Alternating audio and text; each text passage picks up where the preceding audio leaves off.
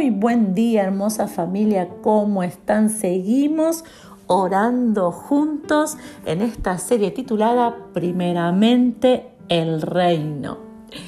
Eh, nosotros necesitamos que el reino de Dios se manifieste en nuestras vidas. Sin embargo, eso no quiere decir que esté a nuestra disposición. Wow, es lo que debemos comprender, porque son dos cosas muy diferentes. ¿Necesitamos el reino de Dios en nuestra vida? Sí, pero no está a nuestra disposición. ¿El reino de Dios funciona a nuestro favor? Claro que sí, pero bajo la dirección y la autoridad de Dios. La palabra de Dios dice en Romanos 8:28 algo que conocemos mucho y que quizás a veces decimos a medias. Dice, y sabemos que a los que aman a Dios, todas las cosas le ayudan a bien. Esto es, a los que conforme a su propósito son llamados. ¿Cuántas veces escuchaste o dijiste, los que aman a Dios, todo, a los hijos de Dios, todas las cosas le ayudan para bien? Sí, es verdad, pero es más profundo todavía la enseñanza y el versículo. Te leo otra versión. Dice, y sabemos que Dios hace que todas las cosas cooperen para el bien de quienes lo aman y son llamados según el propósito que Él tiene para ellos. O sea que si vos estás haciendo lo que Dios quiere, si vos elegiste el propósito de Dios y no tus deseos, elegiste lo que Él dice, estás caminando haciendo lo que Él dice, entonces lo que hagan, lo que suceda, va a cooperar, va a ayudar siempre para tu bien. Ahí vemos el reino de Dios manifestándose en nuestras vidas. Cuando viene una circunstancia que en este mundo, en el plano de este mundo, parece totalmente adversa, pero Dios la utiliza a nuestro favor. Y lo que parecía destruirnos o que iba a ser para destruirnos, nos hace avanzar. Lo que había sido diseñado para detenernos nos posiciona aún mejor.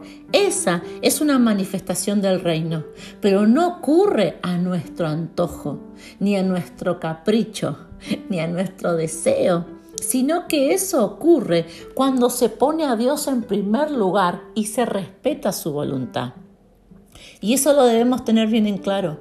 Porque muchas veces caemos en el error de pensar de que Dios no está con nosotros, de que no nos escuchó y no es así.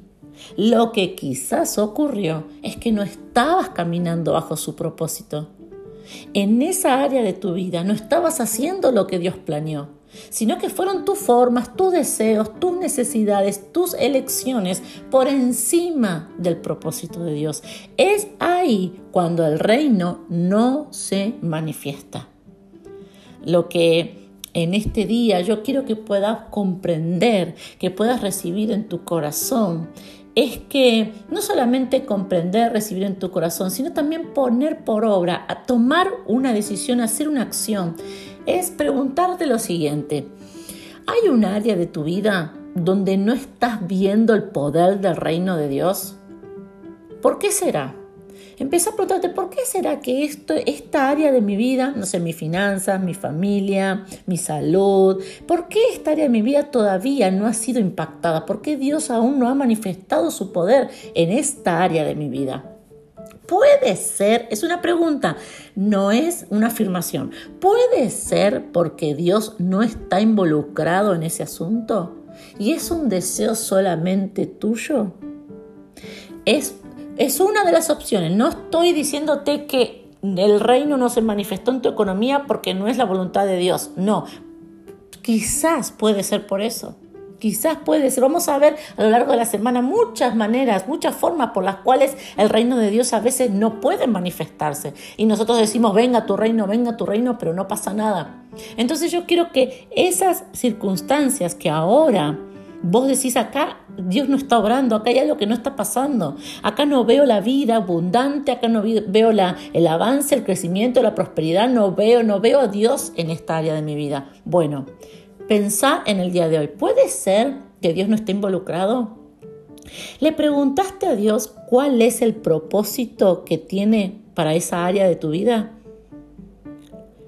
este es el tiempo. Le Dios, papá, eh, con esto, ¿qué es lo que tú quieres?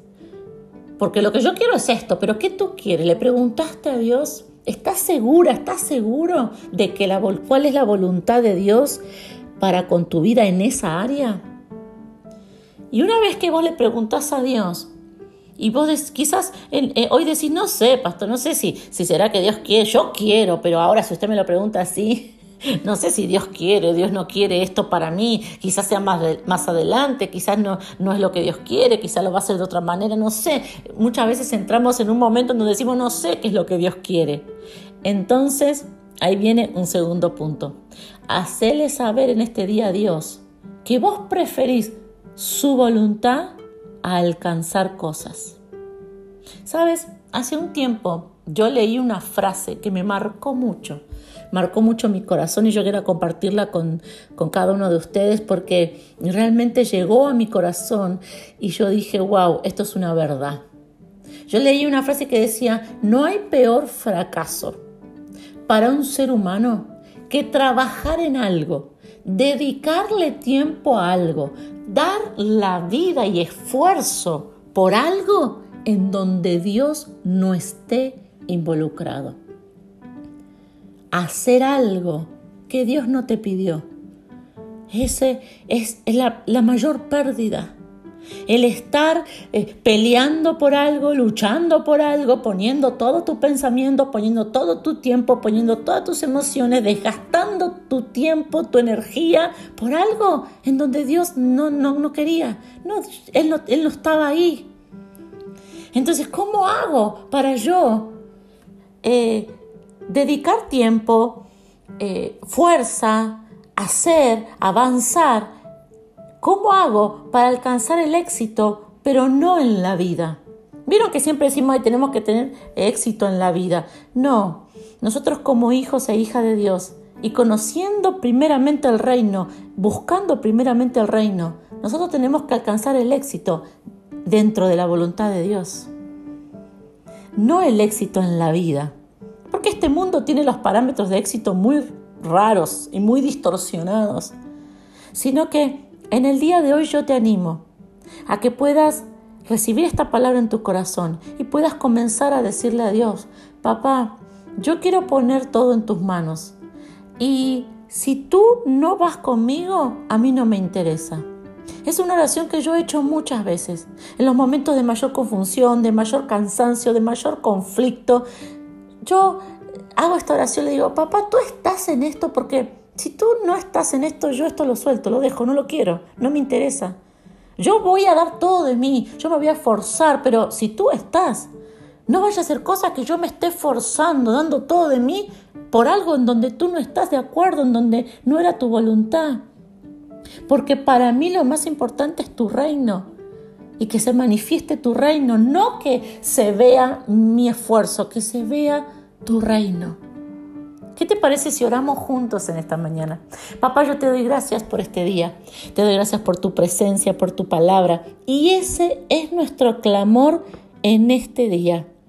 Padre, que no se vea mi esfuerzo, que se vea tu poder que no se vea eh, toda mi dedicación y mi tiempo. Yo lo voy a dar, pero que eso no sea lo más grande. Lo más grande y asombroso y maravilloso sea tu reino manifestado, sea tu poder, seas tú moviendo, seas tú haciendo. Padre, decirle dónde estás, yo me corro un costado. Yo voy a seguir trabajando, yo voy a seguir obedeciendo, pero que sea tú adelante.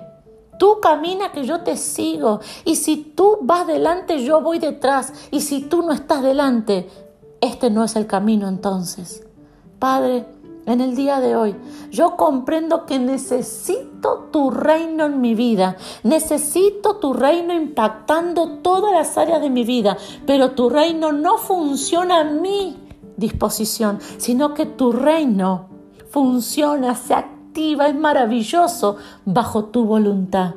Por eso, papá, en este día Guíame a lo que tú quieres en mi finanza. Guíame qué es lo que tú quieres en mi casa. Guíame qué es lo que tú quieres con mis hijos. Guíame qué es lo que tú quieres con mi matrimonio. Guíame qué es lo que tú quieres con mi vida, con mi tiempo. Que sea tu voluntad. Que venga tu reino con poder. ¿Por qué? Porque yo estoy haciendo lo que tú quieres. Gracias papá. Amén y amén.